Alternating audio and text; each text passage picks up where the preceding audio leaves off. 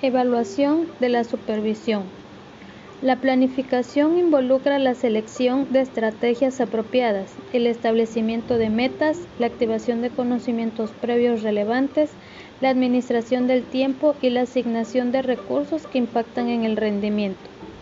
El monitoreo incluye la autoevaluación de las habilidades para controlar el aprendizaje, tomar conciencia de la comprensión y el desempeño en la tarea para efectuar modificaciones o seguir adelante con la planificación propuesta en pro de lograr las metas formuladas.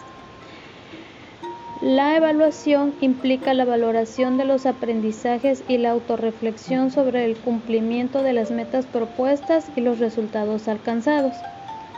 Se utilizan diversas herramientas para monitorear el desempeño del sistema educativo. Se obtiene información sobre los resultados del aprendizaje de los alumnos, de los exámenes de calidad y logro educativo. Las autoridades educativas federales están a cargo de la realización de evaluaciones sistemáticas y periódicas para asegurar que los docentes y las autoridades educativas cumplen con las herramientas para respetar los derechos de los alumnos. La SEP realiza y evalúa la planeación y programación educativa y establece lineamientos para las evaluaciones que llevarán a cabo el Estado o las autoridades locales.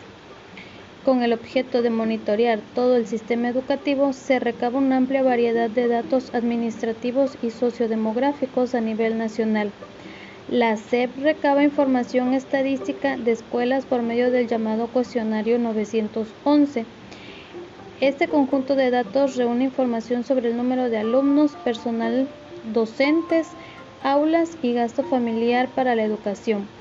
Los datos proporcionados por las escuelas son revisados y los hace oficiales el secretario o director de educación del estado correspondiente y finalmente validados a nivel nacional por la Dirección General de Planeación y Estadística Educativa.